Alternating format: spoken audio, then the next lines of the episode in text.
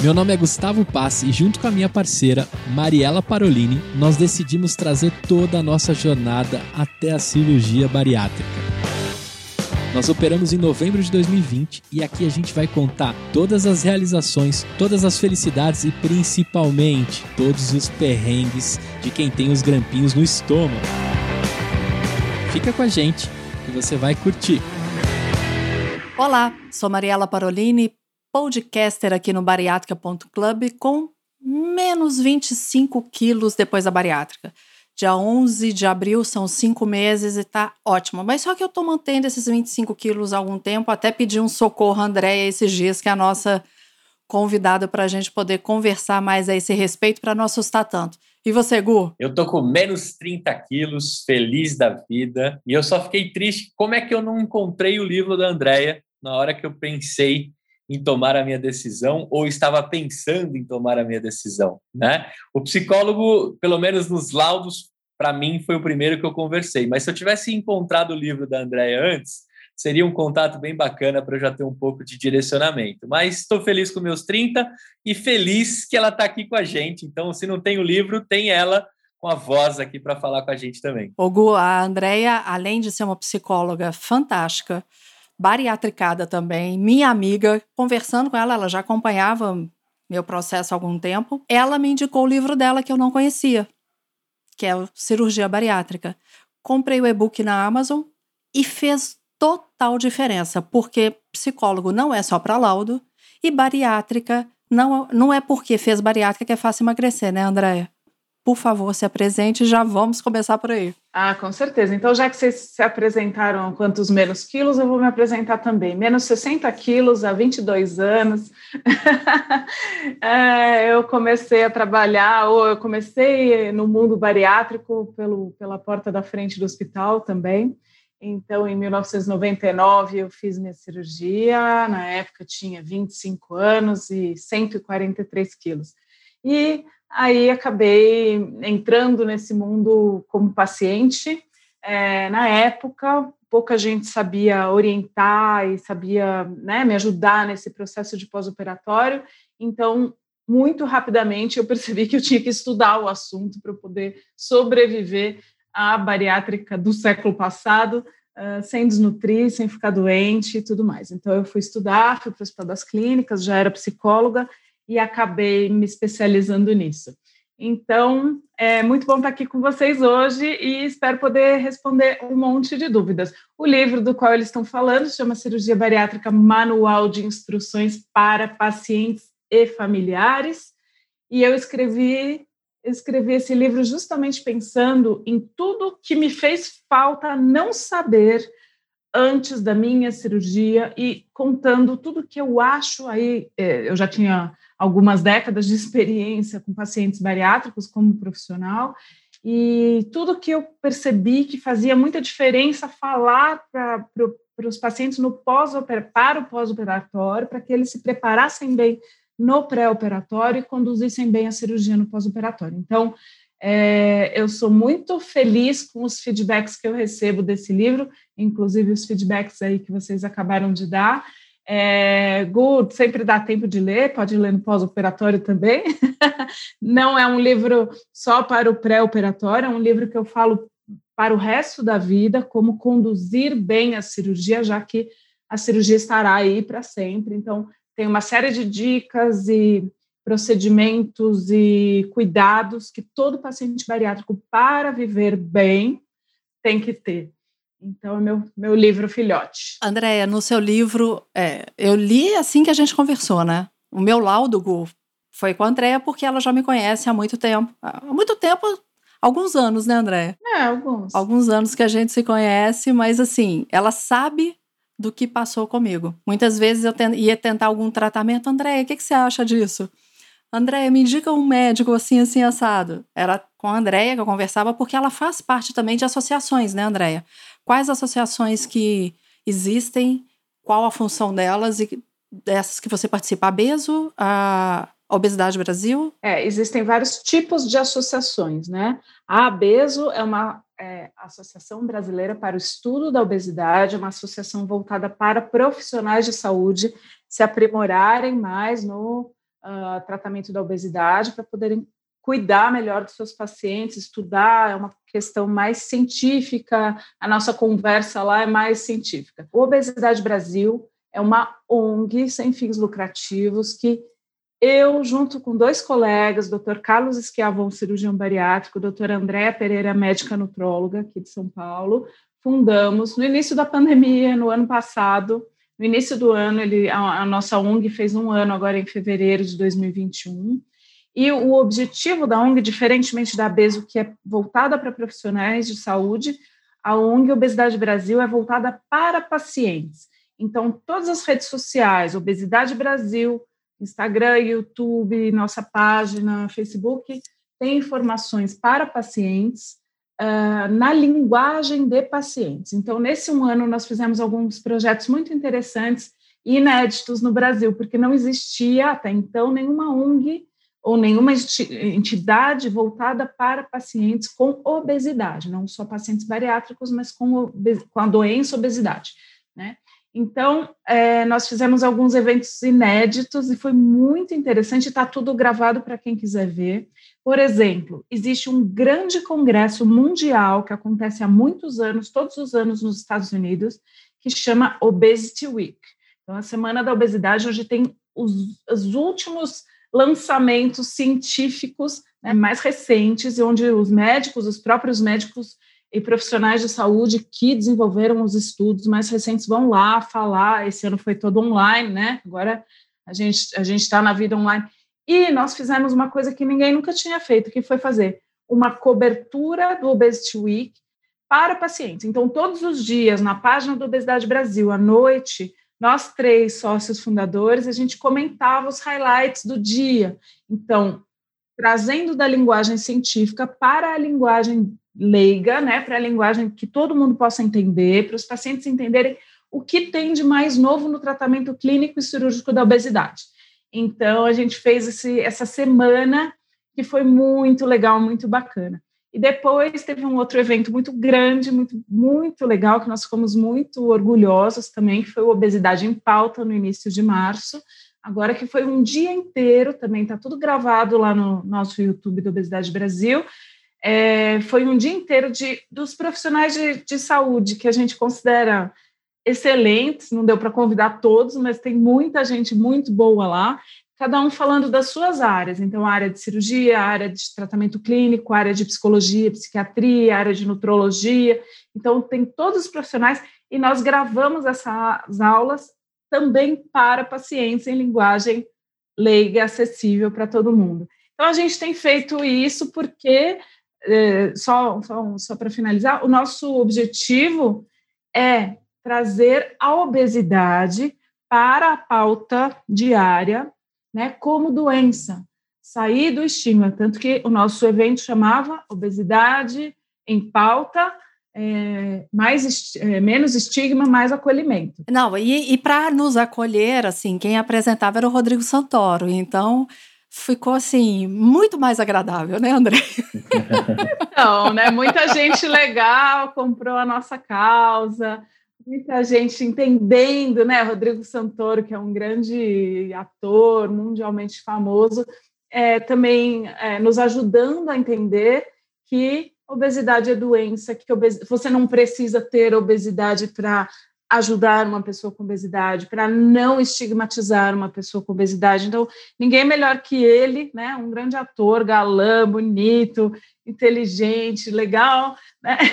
É, falando lá Por aí no nosso... vai falando lá no nosso evento e, e, sem precisar ter obesidade. Um monte de gente criticou, falou: ah, mas o Rodrigo Santoro não tem obesidade. Nossa, mas imagina se todo mundo que trabalha com obesidade, fala de obesidade, ou mesmo tem um amigo com obesidade, precisa ter obesidade para entender, né? Então, justamente esse é o ponto que a gente precisa ter empatia com todo mundo, com todo tipo de doença, né? E obesidade é uma doença e a gente precisa disseminar esse conhecimento que ainda está muito longe de ser uma coisa natural. A pessoa que tem obesidade ainda é muito julgada, muito estigmatizada, né? Muito tratada com preconceito e a gente não sei se até o fim da minha vida eu vou conseguir ver esse preconceito quebrado, mas a gente vai lutar bastante para isso. E eu, como obeso, vou, vou dar uma opinião para quem criticou, né? Eu não quero ser representado por figuras obesas em, em,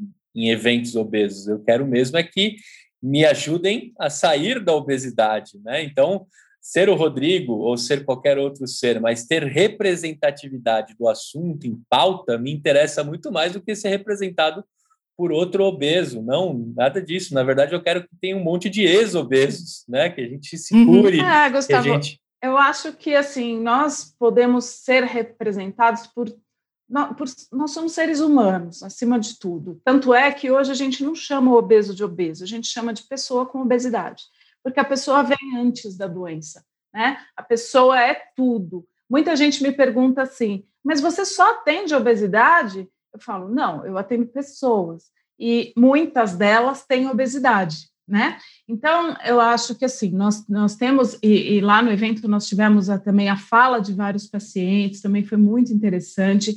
E um, uma, eu sinto muito te dizer uma coisa: uma vez que nós temos obesidade, nós temos obesidade para sempre. Então, pode ser que você esteja, nós aqui estamos com a nossa obesidade sob controle, talvez não visível, né? Mas obesidade é aquela doença metabólica que é a mistura de genética, ambiente, diversos fatores, né? Que ela vai estar dentro de nós para sempre. Então, a gente que a gente que fez cirurgia bariátrica, a gente tem uma série de regrinhas a serem cumpridas para que a obesidade não uh, saia do controle de novo, né? Mas ela vai estar sempre aqui. Então, aí eu discordo um pouquinho de você, eu acho que a representatividade nossa, pessoas com obesidade, ela pode ser sim de pessoas com obesidade que, às vezes, elas fizeram, por exemplo, fez uma cirurgia com IMC 50 e che chegou no IMC 30, 32, 35,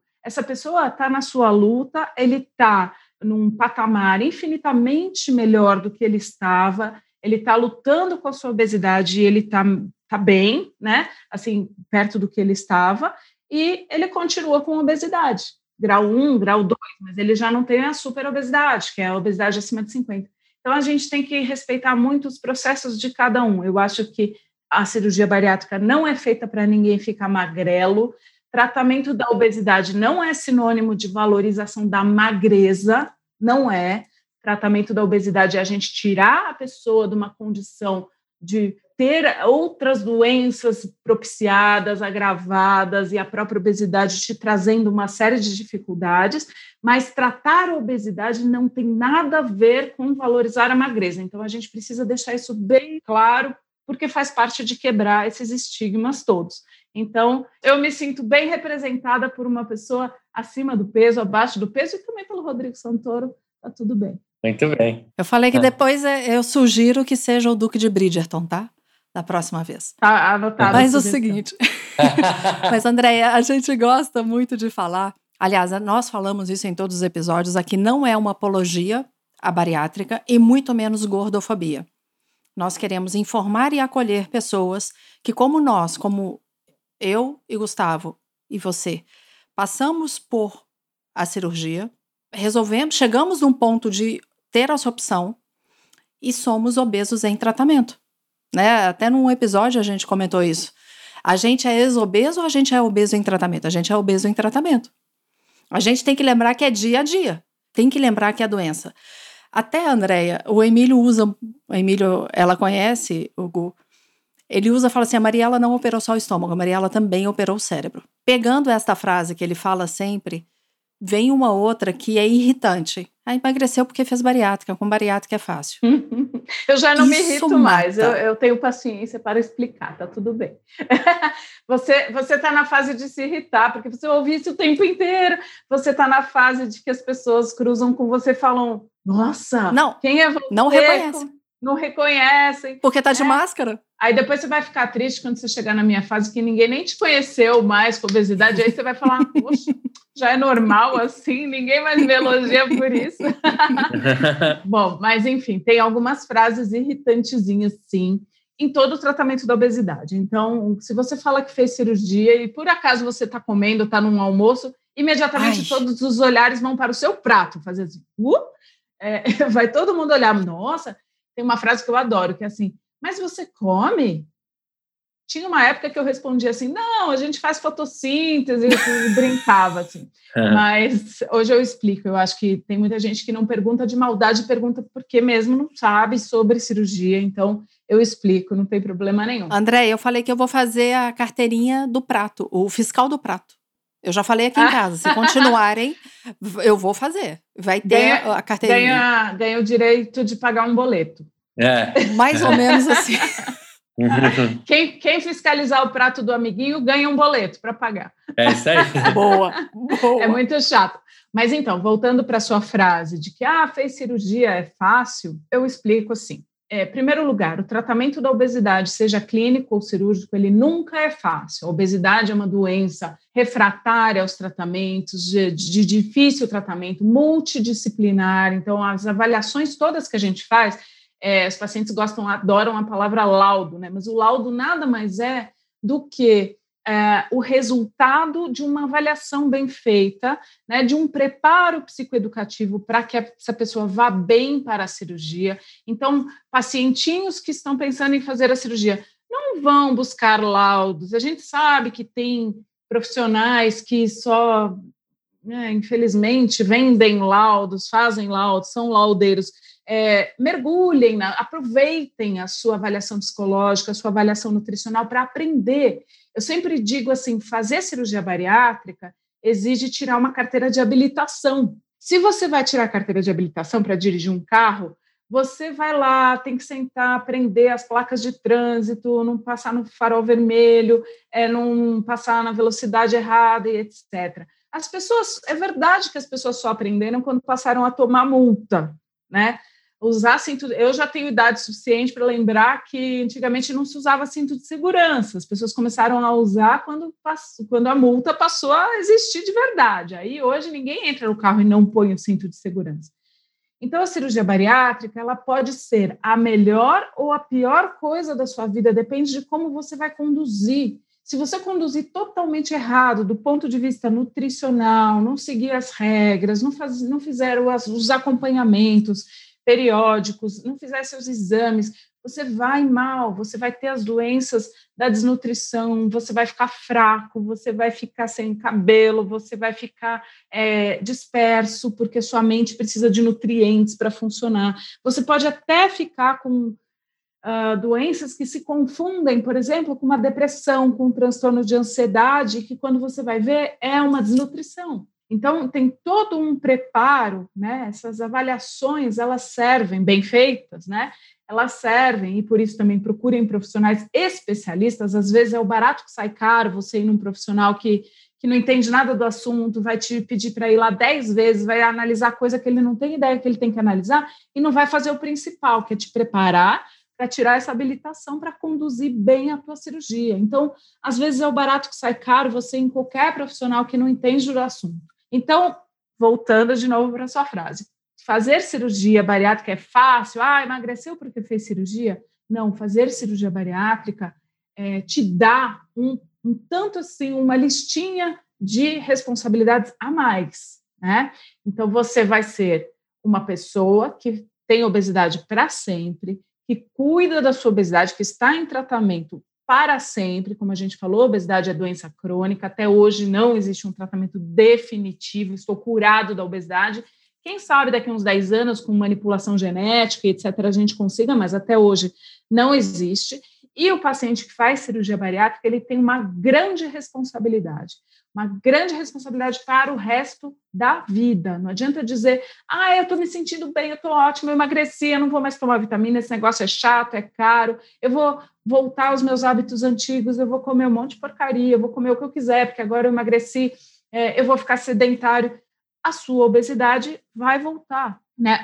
a, a sua obesidade já está aí, mas os quilos que você né? emagreceu, exatamente, né? A recidiva que a gente chama da doença, é quando a gente fala em câncer, a gente fala, nossa, nossa, é isso que eu pensei. Uma... A recidiva só usava para câncer quando eu Exa trabalhava é... com injectomizado.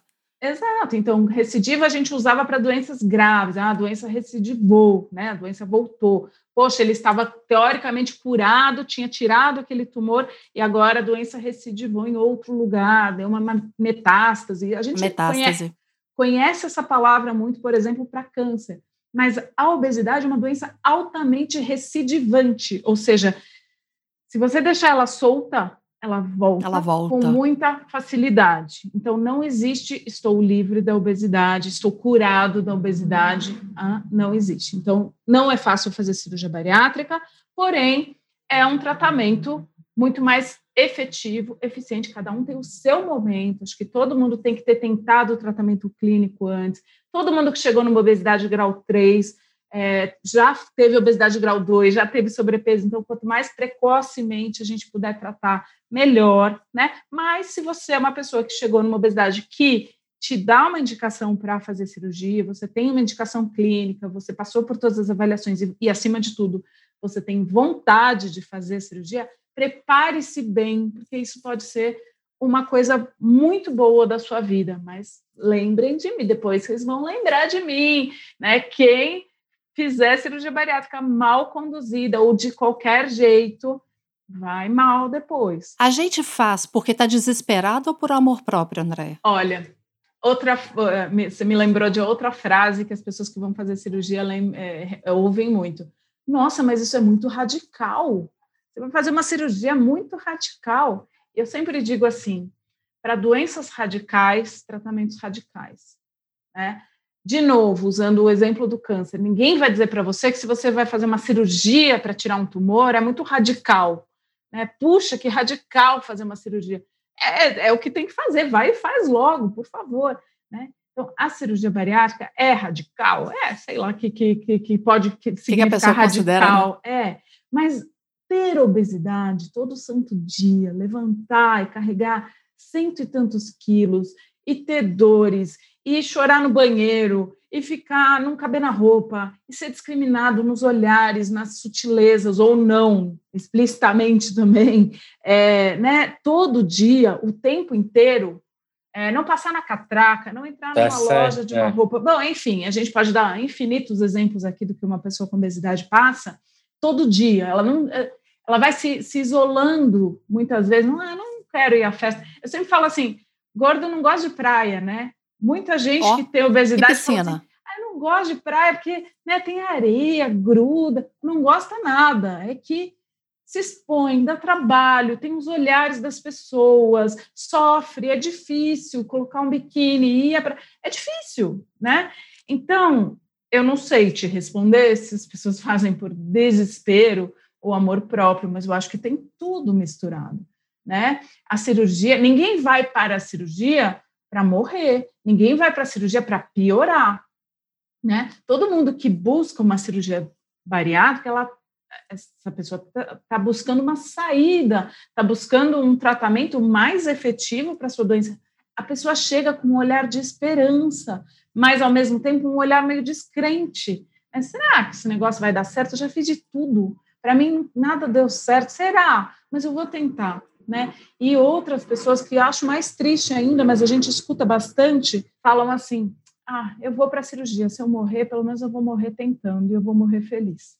Então, você vê, você vê que tem um grau de desespero, um grau de descrença de já ter tentado de tudo, e um grau de medo que é natural, né? Tá indo para uma cirurgia, e não é uma cirurgia de emergência, é uma cirurgia escolhida, então também Eletiva. tem um grau um grau de, de responsabilidade. Ai, será que eu vou fazer? Se acontecer alguma coisa comigo, eu vou fazer minha família passar por isso, meus filhos e etc. E se, né? Então a pessoa vai muito conscientes, muito bem preparadas, que passaram por essas avaliações muito bem feitas, elas vão muito conscientes e elas ajudam muito no processo. O paciente não é um ser passivo. Né? Quando a gente pede para o paciente fazer uma dietinha, nada radical, mas uma dietinha pré-operatória, a gente não está pedindo para torturar a paciente, a gente pede porque o fígado dessa pessoa vai ficar mais enxutinho, vai ajudar o trabalho do cirurgião que vai ter que afastar seu fígado para chegar no seu estômago. Esse fígado mais enxuto vai fazer com que o, o cirurgião tenha menos dificuldade, você vai estar tá anestesiado, você não vai saber disso, mas se você souber disso antes, você pode ajudar muito na cirurgia. se você fizer o, o pós-operatório direitinho, a dieta líquida, caminhar para evitar trombose, etc. Então, o paciente não é um ser passivo que deita lá e é cortado, costurado. O paciente é a pessoa mais importante desse processo, a pessoa mais importante da equipe. É, é, é ele que a gente tem que preparar. O cirurgião está preparado para fazer cirurgia, o psicólogo bariátrico está preparado para te receber, te ajudar, nutricionista bariátrico, que entende de bariátrica, a mesma coisa. A gente precisa focar no máximo de preparo possível que a gente puder deste paciente, porque ele vai pilotar aquela ferramenta para sempre, que vai ser instalada ali dentro dele para sempre. E é isso que interessa, ninguém está competindo. Às vezes eu vejo, e eu logo desvejo, porque eu não sei nem como ajudar mais, é, em grupo, nesses grupos de bariátrica, pessoas falando: ah, eu consegui comer um, sei lá, um Big Mac com batata, ou eu consegui tomar sei lá, uma taça, uma, uma garrafa de vinho, eu consegui, não Como? sei. E eu fico pensando assim, conseguir, a pessoa consegue, se ela ficar socando coisa lá, mas por quê? Por que ela está fazendo isso? Por que ela está competindo com a cirurgia dela? Né? Qual é o sentido dela achar muito legal ter feito uma cirurgia para ter uma restrição, para ter saciedade, para comer menos e se vangloriar que comeu muito? Então eu fico pensando, essa pessoa está muito mal preparada, ou foi muito mal preparada, ou ela está muito mal psicologicamente falando. Né? Em grupos de internet não dá para eu entrar e ajudar cada Sim. um, não consigo. Mas aqui nisso aqui que vocês estão fazendo hoje, uhum. né, a gente consegue certamente levar essa mensagem para muita gente, parar para pensar, o que eu estou fazendo? Não importa se a pessoa tem hoje um, cinco, dez anos de cirurgia, ela sempre pode pegar a cirurgia dela de volta, mesmo aqueles que voltaram a engordar, ela sempre pode resgatar a cirurgia dela e falar: agora eu vou fazer direito. Eu não fui bem preparada na época, ou eu não tinha informação, ou eu até tinha, mas eu não usei. Mas agora, talvez com mais maturidade, ou ouvindo essas coisas aqui que a gente está falando hoje, te dê um estalo e você resgate a tua cirurgia e você faça direito daqui em diante, sempre dá para salvar a cirurgia que já está feita. Sempre dá. Então, não demorem para buscar ajuda. Começou a voltar a engordar, busque ajuda especializada. Está com dificuldades com, em relação ao álcool. Álcool é um assuntinho aí a que, se vocês quiserem um dia, a gente fala disso. o dia inteiro sobre isso. Uhum. Né?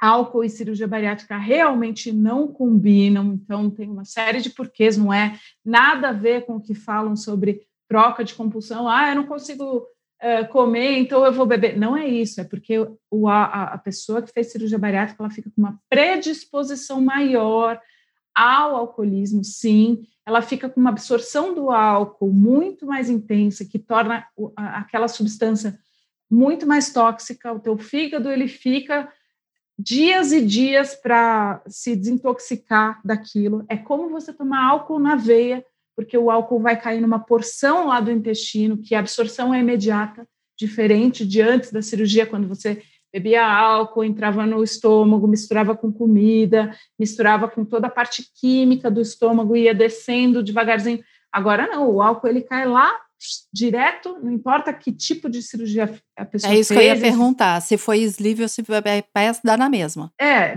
dá na mesma com suas peculiaridades. O, o sleeve, porque ele tem um tubo, então ele meio que esguicha, vamos dizer assim, o álcool lá para baixo, lá para o intestino com mais rapidez. E o bypass, porque ele tem um desvio intestinal, então o álcool já vai parar mesmo lá embaixo, num lugar onde a absorção é imediata. Então, a gente fala que, a gente sabe isso hoje, né, que o álcool ele fica, a dose que você tomou, vezes quatro, vezes cinco. Então, se você tomou uma taça, equivale a tomar uma garrafa. Isso não tem a ver com embriaguez, às vezes a pessoa nem se sente embriagada, mas a toxicidade do álcool hum. no organismo bariátrico, mesmo que a pessoa não se sinta embriagada, ela é vezes quatro, vezes cinco. Por isso, o teu fígado ele fica lá, tá, processando, como você colocar gasolina adulterada no seu carro. O motor vai ficar fazendo é, força para eliminar aquilo que está estragando o seu motor. Então, você imagina isso com frequência, o seu fígado pensando assim: puxa, eu vou processar vitaminas ou eu vou processar o álcool? Ah, eu não tenho escolha, eu tenho que processar o álcool para desintoxicar essa pessoa. E aí, o que, que ele vai fazendo? Nossa, isso ele... é muito sério. Pois é. E isso a gente tem que falar tudo no pré-operatório. Né? Olha uhum. quanta informação, quanta coisa que faz parte do manual de instruções da cirurgia bariátrica para o paciente ter escolha. Né? Ele pode ignorar tudo que eu estou falando, mas lá na frente, se ele passar por isso, ele vai saber. Né? O ideal é que ele não passe, que ele não precise passar por isso. Então, eu sempre explico. Até uns anos atrás, uns 10 anos atrás, a gente dizia assim, nós profissionais de saúde, trabalhamos com bariátrica, a gente falava, não, pode beber um pouquinho, uma festinha e tal. O que, que a gente começou a perceber? Que não são todas as pessoas, mas muitas pessoas, mesmo aquelas que nem gostavam de álcool, passaram a ter o vício do álcool. A predisposição. Até tinham uma predisposição uhum. já né, ao uh, transtorno do uso do álcool, que é o nome correto do alcoolismo, e começaram a não resistir, aí bebe para relaxar. Tem um agravante também, às vezes a pessoa opera, por exemplo, muito jovem, aí ela está entrando na faculdade, aí ela vai querer socializar, aí o álcool faz parte do mundo social, aí a pessoa percebe que bebendo um pouquinho ela vai ficar mais alegrinha, e quando ela estava gordinha ela estava tímida, daí ela percebe que o álcool vai... Então, tem uma série de questões químicas e comportamentais que muitas vezes empurram essa pessoa de bobeira para um alcoolismo. E aí o que acontece? Com muito pouco tempo de cirurgia, o fígado não aguenta.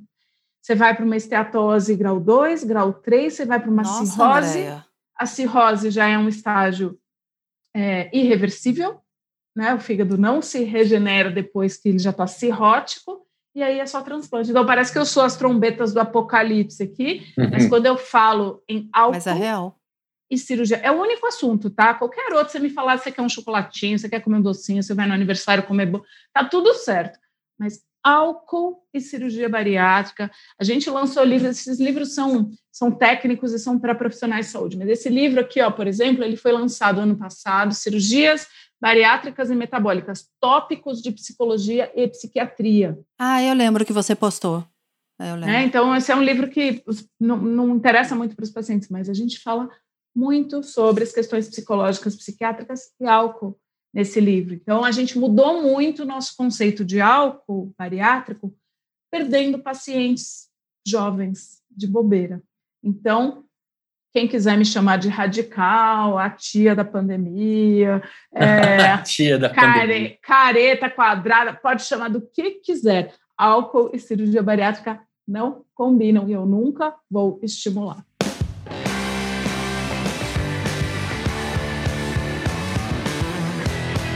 Hugo, isso é tão interessante. Ontem eu conversei com a Andrea. Eu brinquei, eu, eu, dei uma surtadinha semana passada e a Andrea que me ajudou. E aí falei com ela, não sei o que, falei, não tomei vinho ainda depois da cirurgia. Ela falou assim: por mim você não toma mais. É isso aí. É, eu decidi não tomar. E, e olha né? que eu só tomava um pouquinho. Eu nunca fui ela de beber. Ela tentou me convencer que, ah, só um é. pouquinho. É. E eu falei, por mim, não. eu não posso proibir ninguém, mas por, se você me perguntar, eu vou dizer, bebe água, é bem mais legal. É. Muito, muito mais saudável. Muito bom. Olha, vou contar para vocês que eu passo bullying. Mariela conhece meu marido francês. Francês, toma vinho. A gente vai em jantares com franceses que tomam. Aí as pessoas olham para mim e falam: Você não bebe? Não. Nada. Não bebo. Você bebe água, água. suco. É, mas, mas tem certeza que é que peça um suco para você. Gente, água, tá tudo bem, eu bebo água, bebo água em festa, não me sinto um ET. Mas as pessoas se sentem, você não bebe. Que loucura, né? Eu comecei o mundo dos podcasts com um podcast chamado Beercast, né?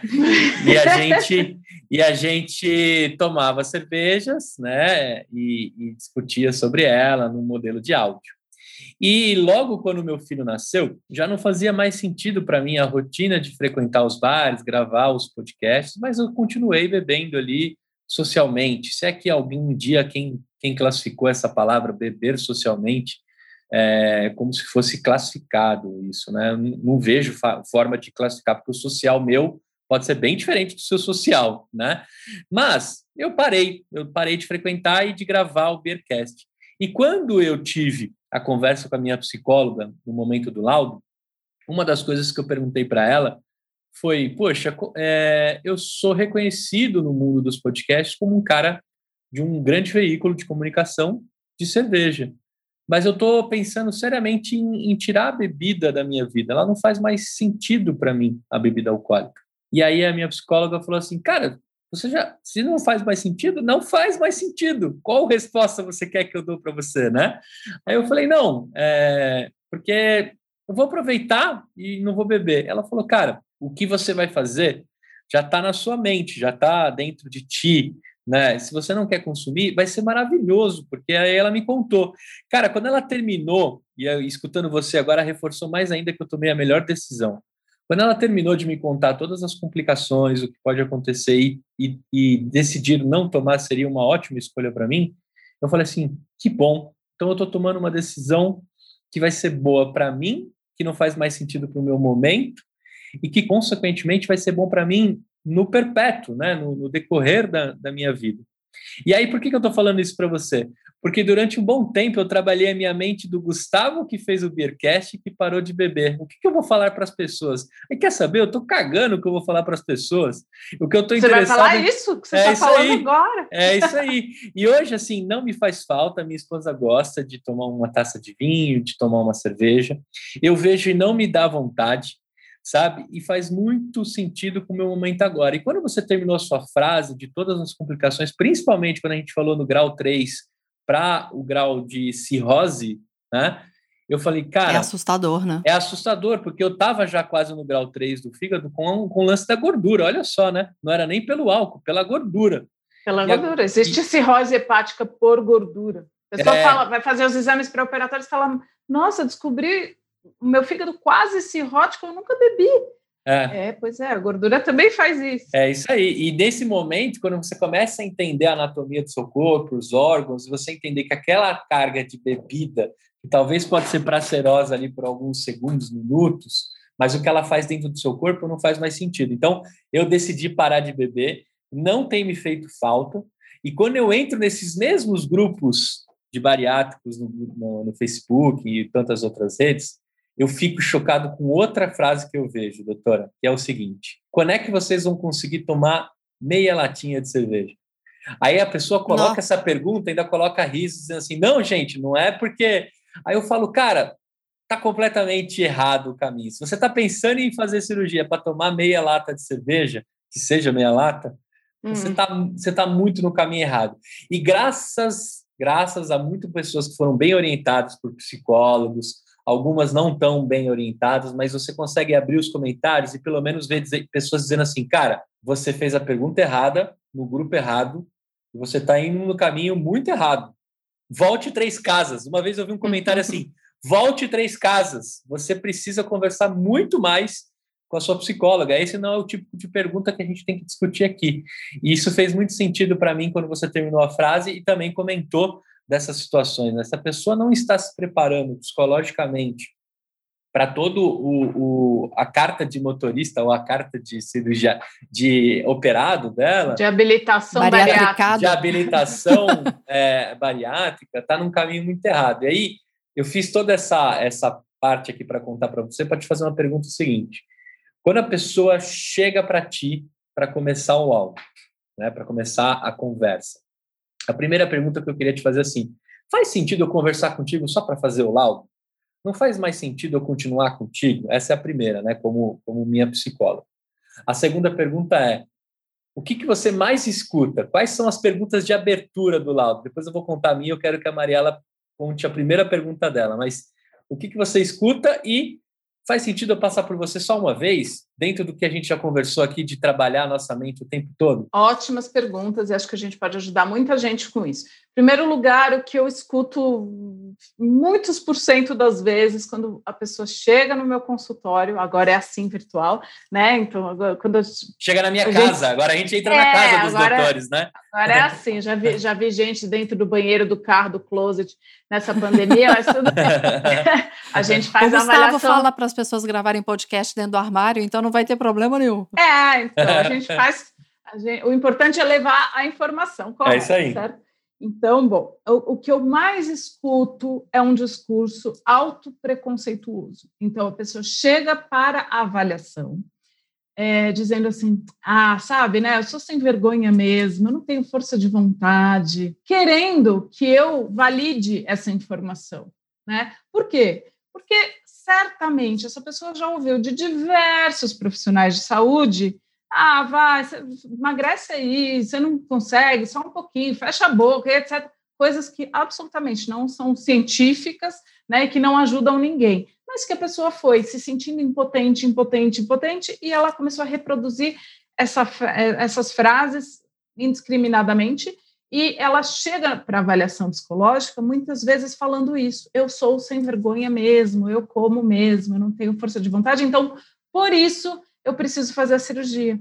Né? Aí depois disso vem o sofrimento. Ah, eu quero, mas eu quero fazer cirurgia porque eu estou diabético, eu estou hipertenso, ou meu pai morreu infartado, ou eu, sou, eu sei lá, tenho dor no joelho. É, olha, não é por estética. E eu digo assim, não, tem problema nenhum, a estética também faz parte da saúde mental. Né? Querer se sentir bem, querer vestir uma roupa que você se sinta feliz, querer se olhar no espelho e ficar bem, além de todas as coisas que você vai melhorar, não é pecado nenhum querer se sentir bem esteticamente. Então também a pessoa já sente mais à vontade de poder falar.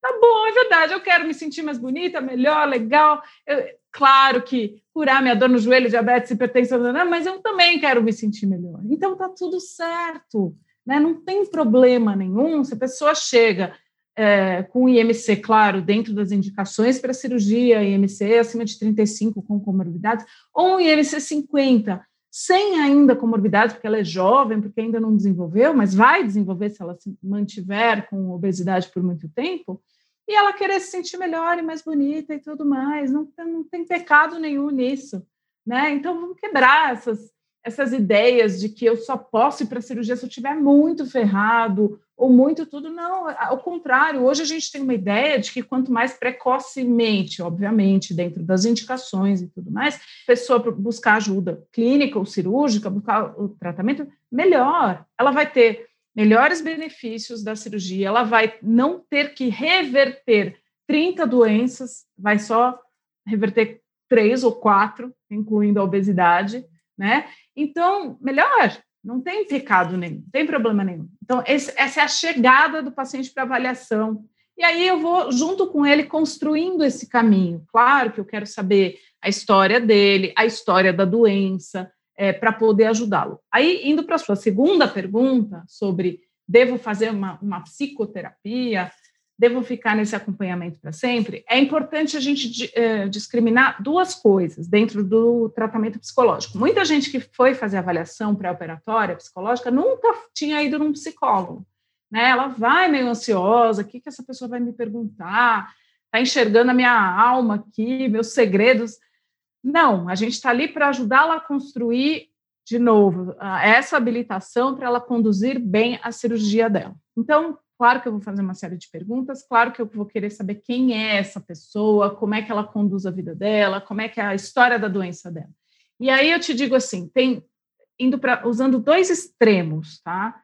É, no, no, meio desses extremos tem uma série de, de, de nuances, mas um extremo um, uma pessoa que tem obesidade desde a infância, que sofreu abusos de todo tipo, sexual, moral, físico, desde a infância, e aí acabou desenvolvendo obesidade. Claro que ela tinha uma predisposição para isso. Ela tem questões emocionais muito profundas, muito dolorosas, muito difíceis, que muito provavelmente vão brotar nessa avaliação, né? E a gente vai cuidar delas junto com o processo de emagrecimento dessa pessoa. Então, essa pessoa talvez sim tenha uma, uma indicação para fazer um acompanhamento, uma psicoterapia mais profundamente, mais de perto. O outro extremo, um homem adulto que nunca teve obesidade, que sempre manteve o peso, jogava futebol, sempre teve um peso normal, aí foi para a faculdade, casou, teve filho, quebrou o joelho, teve uma lesão, engordou e pô, bebia muita cerveja e engordou.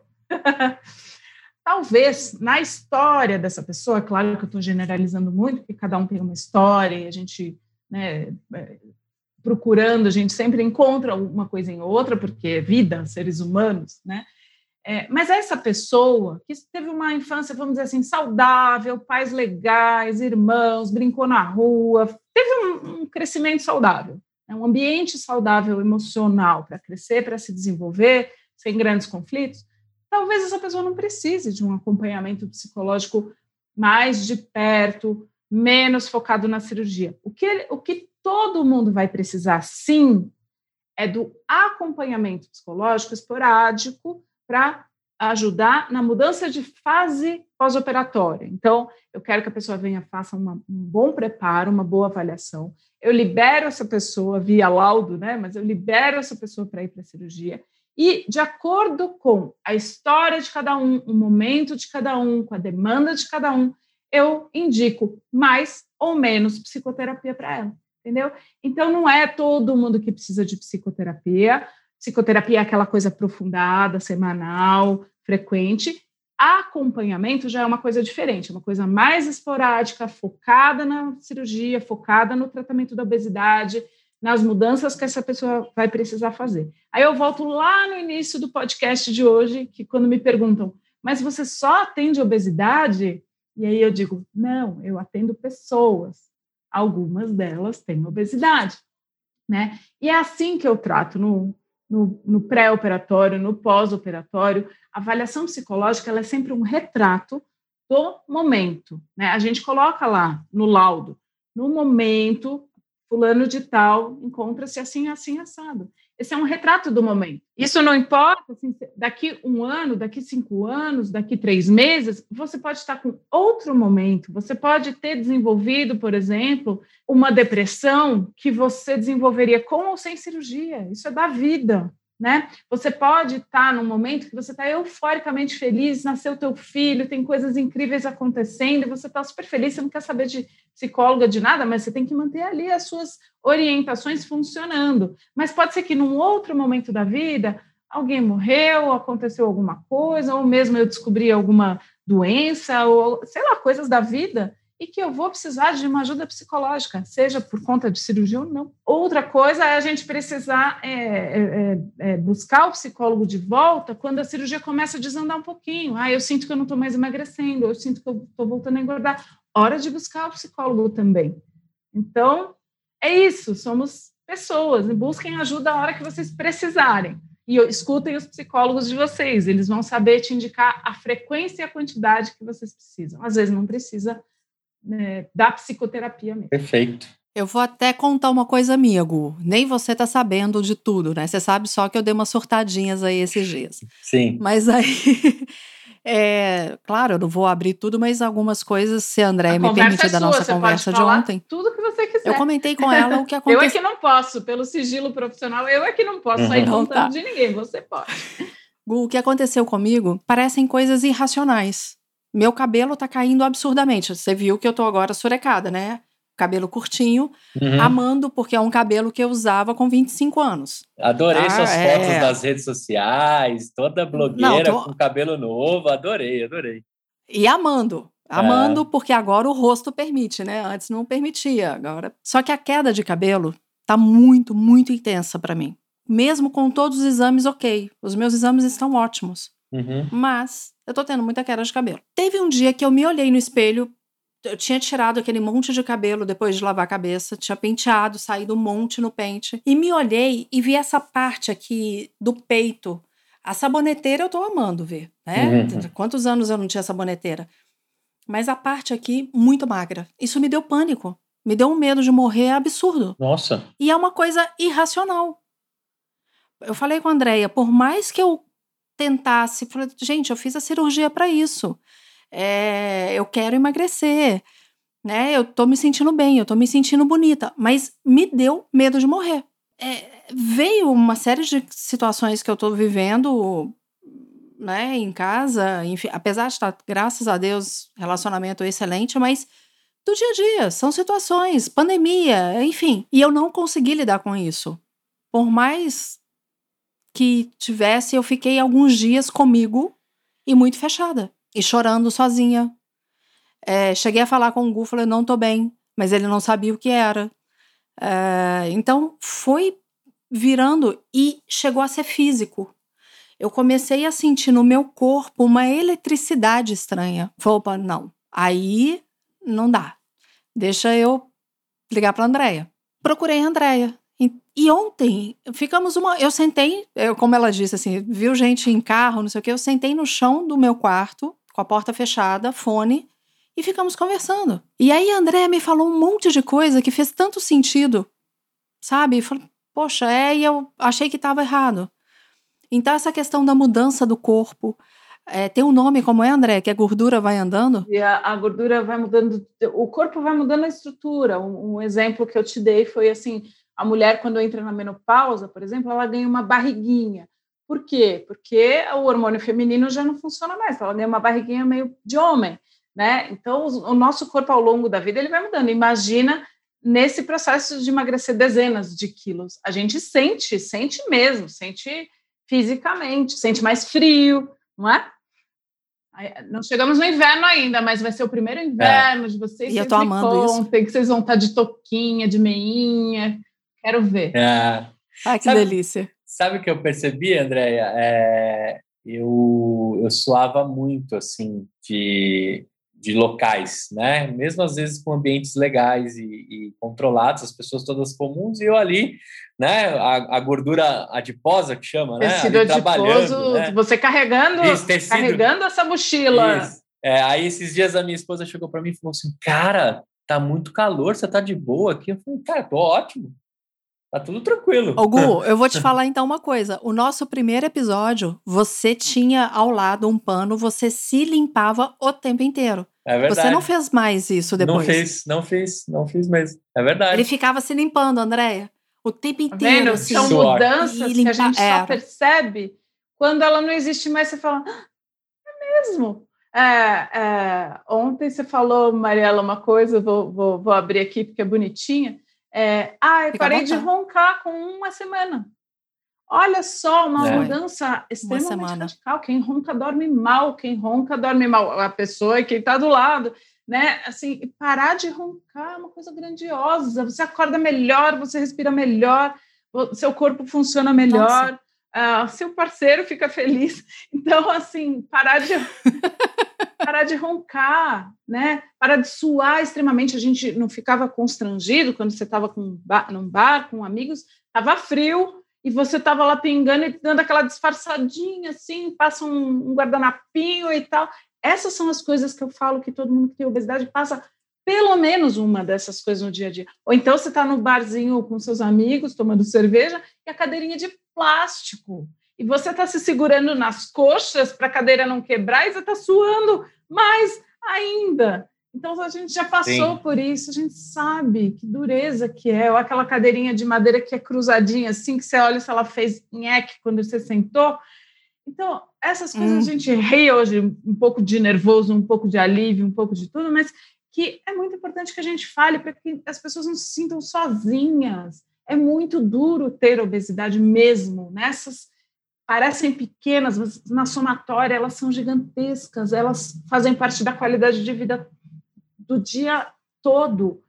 Cada, cada cadeirinha que você fez em EC, ou eventualmente uma que você quebrou, é, você vai deixando de sair, você vai deixando de querer, você vai deixando, entre aspas, de gostar, como eu falei, de praia, de amigos, de sair, de festa. Ah, eu nem gosto mesmo, não, não vou. Mentira! É e sabe o que a André me falou ontem, o que achei muito interessante? O prime a, as mudanças do primeiro ano. Fala um pouquinho, Andréia, porque isso, para mim, assim, foi das coisas mais importantes que você falou ontem. Desse primeiro ano, o que, que vai acontecendo com a gente, tanto no corpo quanto emocional. É, é, importante eu só ressaltar aqui, né? A gente vem dividindo bastante, eu e a, e a Má, a gente conversa, a gente, a gente troca um projeto, toca um projeto junto, e a gente sente quando um está um pouco mais distante ou não, ou está com alguma situação, e, e, lógico, né? A gente, todo mundo respeita os seus espaços. Eu vou contar aqui, vou, vou divulgar eu acho que eu sei o exato momento que você tinha acabado de sair da conversa com a Andrea, porque muda até o jeito que você tecla no WhatsApp, mudou o jeito que você estava, né? Então, foi fica aqui o meu registro de quanto um acompanhamento psicológico é importante é para gente para gente é, dar continuidade para todas as jornadas da nossa vida, né? Não, eu ia dizer que a mensagem principal do acompanhamento psicológico é assim, não se sintam sozinhos Né? Essas coisas que a é gente está falando aqui, de é. que a gente passa, você que ficava transpirando, agora você não tem mais a toalhinha, que são mudanças muito legais, mas aí, voltando para a pergunta da Mariela, assim, o primeiro ano, embora seja um ano muito feliz, de muita euforia, de nossa, eu visto a roupa, eu corto o cabelo, eu faço coisas que eu jamais pensei em fazer nos últimos anos, ou que eu não conseguia mesmo e tudo mais, eu renovo projetos, eu me sinto viva, é também um ano de muita bagunça.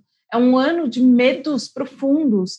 É um ano da gente falar: será que eu vou dar conta mesmo? Será que esse negócio vai funcionar mesmo? A hora que a gente começa a parar de emagrecer e fala: ai meu Deus, e agora esse negócio é comigo, né? A cirurgia vai deixando de fazer o seu papel, vamos dizer, entre aspas, sozinha, né? É aqueles primeirinhos meses iniciais que a gente até tem medo de comer e fala: nossa, que delícia, eu consegui comer pouquinho, estou emagrecendo, todo dia eu subo na balança, é mais um pouquinho. Aí a cirurgia vai, vamos dizer assim, aterrissando e a responsabilidade vai ficando cada vez mais do paciente, de, de, de não só de manter o peso, né, mas emocionalmente de dar conta de todo o resto da vida, porque a vida não é só manter o peso, não é só né? É, é, cuidar da obesidade, tem todas as outras coisas acontecendo ao mesmo tempo. Então, nasce gente, morre gente, alguém é, fica feliz, alguém fica triste, tem filho, tem não sei o que lá, tem filho vestibulando, coisa para dar conta, uma viagem.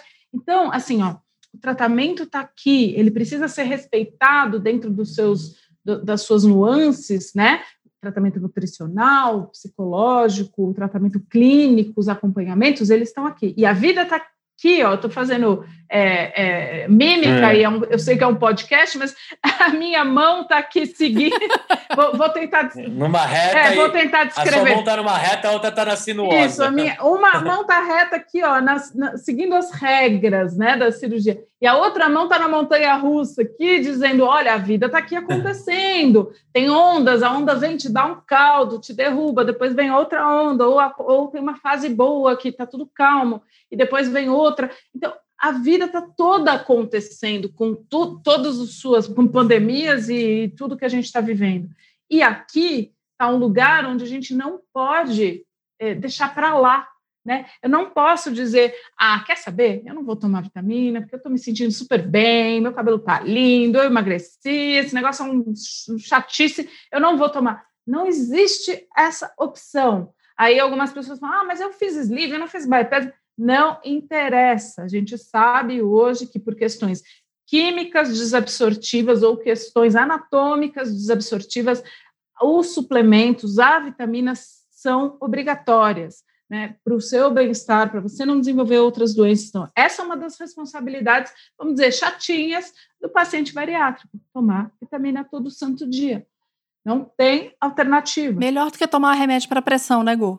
É, é, eu, eu tô feliz da vida de, de, daqui a pouco trocar a vitamina pelo. trocar, na verdade, o, o enalapril pela vitamina. Eu quero só ficar com comprimido só na minha vida, já que um dia ia ter que carregar um com essa vida, né?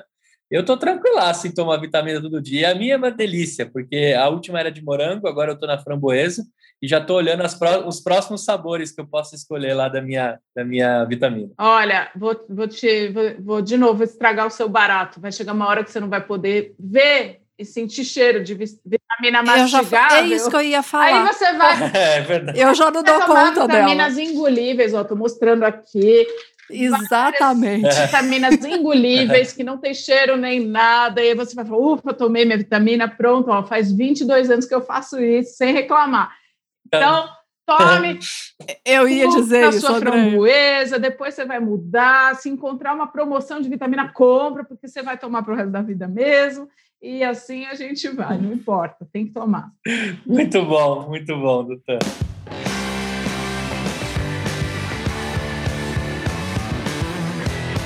Andréia, aqui a gente ainda tem tanta coisa para falar: auto boicote, ser magro o resto da vida. Mas eu não sei se vocês têm noção do tempo que a gente está aqui já. Deixa eu ver. André, eu vou te fazer o convite de te chamar já de novo. aceitei, claro. Ai, que ótimo. Então, ótimo. Porque tem muito assunto e vai surgir muito assunto à medida que a gente for passando pelas fases, né, Gu? É isso aí. Vocês sempre. E a gente quer pessoas como você, que vão falar com propriedade e com paixão Né? É, é, eu acho que foi o primeiro podcast que eu e o Gustavo fomos calados. Também porque eu não deixei. Não. Falei, já que eu vou falar, eu não, vou. Não, mas... é porque eu você. adoro um microfone, eu tenho que contar um segredo para vocês. Eu adoro Ai. um microfone. É. Então arruma isso. Olha aqui, André, ah, eu me sinto. Um é, o pessoal que está no podcast não vai ver, então depois assista. Eu tô com suporte e o microfone. Eu tô me sentindo agora é meu a podcaster de depois. Desejo para o próximo próxima semana. Me aguardem. Radialista total. Te passo todas as especificações. Mas é, a, o tempo passou que a gente nem percebeu, né? Eu fui olhar agora que o tempo que a gente está gravando, porque você realmente, André, você fala com uma paixão, com uma propriedade, né? Eu vou comprar o seu livro, só que aí eu vou aproveitar aqui, vou para tietar e vou pedir para você assinar o meu livro, porque é, eu acho muito bacana quem, quem levanta o bumbum da cadeira e resolve fazer uma obra, construir algo, ajudar as pessoas, montar uma ONG. Tem várias tem várias, vários portais que eu gostaria de abrir aqui em agradecimento para você, André, porque além de uma psicóloga incrível e, e, muito bem elogiada pela Mariela, eu tive o prazer e o privilégio agora de conversar com você, mas você também é uma pessoa, um ser humano diferenciado pelo fato de se preocupar com essas pessoas, de ter escrito um livro, de colocar sua paixão quando você fala. E agora eu tenho certeza absoluta, e eu já sei a resposta porque você gosta do microfone, porque você coloca a paixão né, do que você está querendo transmitir para a galera. São 22 anos de uma cirurgia, né? Você deve ter aí é, 22 anos de podcast para contar para a gente, várias experiências. E outra, né? É, na época que, em 99, eu, eu não queria cometer um erro é, científico aqui, que não é a minha praia, mas eu acho que em 99 era muito embrionário a, a cirurgia, né? Era muito começo acho que estava em, em, alguns estudos, né? Porém, hoje, ainda bem que com acesso à informação, acesso a grandes profissionais, a gente tem muita coisa né, legal que apareceu, muitas chances de você cuidar da sua saúde. E você fez isso por meio de um livro. Eu não sei qual foi o ano que você escreveu, mas um livro. Foi 2014, ele foi lançado e foi reeditado em 2018. Como é que a galera encontra esse livro? Vamos começar a falar dele. Agora a gente vai colocar o link nas redes, vai colocar também no post. Mas como é que a galera encontra? Eu tenho que colocar como lá? Na Amazon tem, né? Na Amazon tem, tem tanto o e-book quanto o livro físico. É, ele é um livro, tem 120 e poucas páginas, é um livro em linguagem absolutamente acessível para todo mundo, porque é isso que me interessa, né? Que as pessoas é, não me interessa falar em linguagem científica para ninguém entender. É um livro como se eu estivesse aqui conversando com você. Então, eu conto, conto várias histórias, conto histórias minhas, né? Eu conto não só 22 anos de histórias, mas tudo que eu passei tendo obesidade, como é que eu cheguei até a cirurgia bariátrica e todo o pós-operatório. E, e, tem na Amazon, tem em qualquer livraria é, na internet. Pode procurar pelo meu nome, André Levi. É, tem alguns livros que eu publiquei, mas os outros são científicos. E tem esse livro, que é o livro que tem uma, uma plaquinha de Levi trânsito. com Y, né, André? Levi com Y. Tem Sim. uma plaquinha de trânsito na capa amarelinha. É, cirurgia bariátrica, manual de instruções para pacientes e familiares. Então, se colocar André Levi, manual de instruções, a pessoa encontra em qualquer livraria.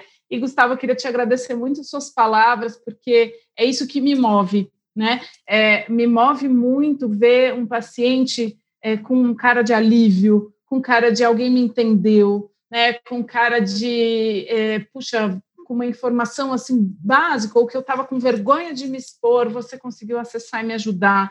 Isso que me move, isso que me faz é, querer escrever livro, fazer ONG. É, você sabe que profissional de saúde que trabalha com obesidade também sofre preconceito, sabia? Ah, é? Quando nós fomos, é, ou, quando nós fomos abrir a ONG, a minha sócia, Andréa Pereira, ela, ela foi a idealizadora, ela que pensou nisso primeiro, e quando ela comentava com os amigos dela, colegas médicos, muitos deles falavam assim, nossa, mas ONG de obesidade, é sério, você gosta desse tipo de paciente, esse paciente não tem jeito, né? Esses pacientes são muito difíceis. É tido como preguiçoso, e como quem não é, sabe fazer nada, não saúde, quer, não tem força de vontade. Profissionais de saúde falando isso. Aí você vê um monte de ONG de várias doenças, doenças raras, doenças câncer, e, e, e ONG de obesidade não tinha, não tinha nenhuma. Né? Então, a, a gente escutou cada coisa, cada é, é, desincentivo né? Quando nós fomos fazer isso, quando eu fui escrever o livro, nossa, você vai escrever livro, dá um trabalhão. Gente, é isso que me move. Essas suas palavras são muito valiosas para mim. Eu te agradeço de verdade. Eu quero mais é que essas informações, isso que a gente está fazendo aqui, chegue para o máximo de pessoas possíveis para que elas vivam bem somos todos seres humanos, não importa se eu estou aqui no lugar de psicóloga, você de podcaster, a Mariela também, é, é, quem está no lugar é, mais simplinho, que não teve estudo, mas que eu consiga falar para essa pessoa entender. E as pessoas que me procuram no consultório, como eu estou falando, da pessoa analfabeta ao presidente de uma empresa, eu falo a mesma língua porque eu preciso, eles, nenhum deles precisa entender de cirurgia bariátrica, quem precisa entender sou eu, e eu é que preciso falar a língua deles, para que eles tenham acesso a tudo isso aqui que a gente está falando. Então, isso que você me falou me mostra que eu estou fazendo isso no caminho certo e eu fico muito, muito, muito feliz. Muito obrigada. É isso aí. Eu usava o termo obeso até sábado, dia 10, 10 de abril. 10 de abril, às, mais ou menos até as 10 e 15 da manhã, eu usava o termo obeso. Eu aprendi aqui nesse podcast pessoa né, com, obesidade. com obesidade. Sempre trazendo a pessoa à frente, o acolhimento. Acho que esse foi um grande ensinamento aqui como, como construção de um Gustavo, né? Pessoa com obesidade, sempre as pessoas à frente, sempre acolhendo as pessoas, que é isso que a gente quer fazer de verdade para o mundo Parece melhor. uma coisa sutil, né? Mas é assim que a gente Mas quebra os preconceitos. Faz a diferença. Bateu, bateu fácil aqui, entrou, né? E ainda eu até eu vou deixar na íntegra o meu começo desse podcast sobre a representatividade, que também no próprio decorrer da, da, da conversa a gente corrigiu também e sair mais, aprend... mais é, educado e, e, e energizado com o que é representatividade, o que é uma pessoa com obesidade, o que é acolhimento. É sobre isso, gente. Acho que esse episódio aqui, é, o mais legal de gravar podcast, né, Ma, é a gente sair energizado, educado, né, e cada vez mais informado, que acho que não custa nada botar a informação Todos frente, nós né? saímos de uma conversa dessa um pouquinho diferentes. Então, Deixe mesmo o máximo de coisas que você puder, porque nós três vamos ouvir esse podcast daqui 10 anos e nós três, a nossa mente vai estar mais aberta, mais uh, apurada. Isso aí. E, e, e a gente vai sempre melhorando. Então, essas discussões são extremamente saudáveis e é isso. É, vivam bem, todos nós. Andréia, sabe o que eu fiz com seu livro? Eu acho que eu não te contei isso. Eu comprei o e-book e eu ficava a cada laudo que eu ia fazer, ele estava no meu celular e eu ficava lendo. Então, enquanto eu estava esperando para tirar os meus laudos, era seu livro que eu lia. E foi muito gostoso, porque eu ia vendo as coisas. Às vezes eu estava indo para um laudo, você comentava alguma coisa no livro, poxa, é. E a gente vai se identificando. E aí eu queria que você, por favor, deixasse todas as suas redes sociais, tanto da, da Obesidade Brasil, a sua, André Levi, por favor. Então, Obesidade Brasil é Obesidade Brasil. Arroba Obesidade Brasil, vocês encontram Instagram, YouTube, é, a nossa página obesidadebrasil.ong.br. É, uh, Andréa Levi com Y e tem um S de sapo no final no meu Instagram, então Andréa Levis, Facebook, Andréa Levi. ah, vocês vão encontrar um monte de homônimas, mas vocês vão saber que eu sou eu, porque psicóloga bariátrica sou eu. E estou aí em todas as redes sociais, acessível. Eu prometo que eu respondo mensagens, pessoas que me mandam dúvidas. Eu, às vezes eu demoro um pouquinho, mas eu respondo. É, e, e já aceitei todos os convites que vocês me fizeram. Pronto. Opa, Perfeito. Ótimo. A Gustavo, ela tá ferrada. É, quem quiser. a gente vai chamar. Vamos chamar, e, e, que bom, ela é podcaster, né? A gente só vai mostrar para ela Com que ela, ela, já nasceu podcaster. Deixa eu te perguntar, André, quem tá. Qual cidade que está a sua clínica quando o mundo reabrir, né? E você está atendendo online atualmente, é Minha clínica está na internet para todo o mundo. Eu estou atendendo, no momento, eu estou atendendo só online, eu moro em São Paulo, estou em São Paulo. Tá. tá. Mas, assim, depois do mundo online, eu acho que nunca mais a gente vai desconectar. Estou atendendo gente pelo mundo inteiro. Às vezes eu começo 5 da manhã atendendo alguém que está em Hong Kong, é, alguém que está na Europa. Aí às vezes eu termino bem tardão, porque alguém já está no dia seguinte na Austrália. E eu estou aqui super feliz no meu, no meu confinamentinho e, e com o privilégio de poder ter uma profissão que eu posso fazer isso de casa né? Estou é, bem feliz e, e, as pessoas podem me acessar aí de qualquer lugar. Muito bom. Então, beleza. Mais um episódio incrível de aprendizados, uma jornada no nosso jogo da vida aí, né? No jogo da. Agora eu vou usar para sempre a expressão da, da, da Andrea, né? Tirando a nossa habilitação para cirurgia, né? Agora faz todo sentido a capa do seu livro, que eu acho mega legal a capa dele é, e, e, e, bem, bem lúcido, assim, dá vontade de sair comprando, porque ele passa a mensagem rapidamente. E eu vou usar aí, né? Espero que a gente, nessa, nessa sua habilitação aí para cirurgia, que você tenha hoje mais um, uma casinha aí que você tenha andado da sua jornada. Procure sempre os profissionais. É importante a gente dizer aqui que não é apologia à cirurgia, não é gordofobia.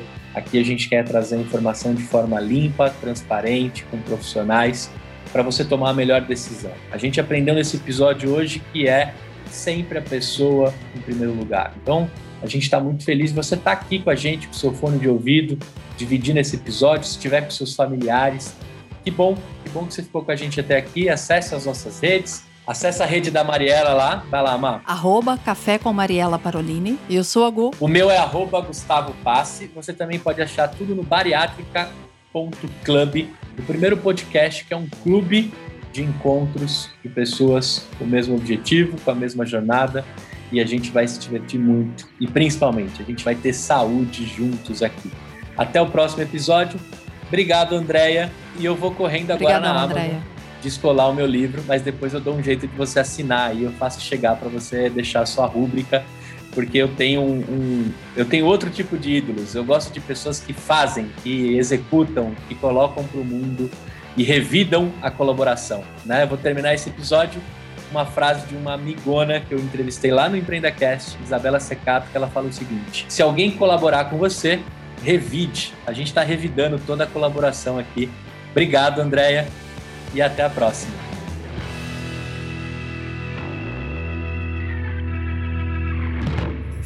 Uma produção, voz e conteúdo.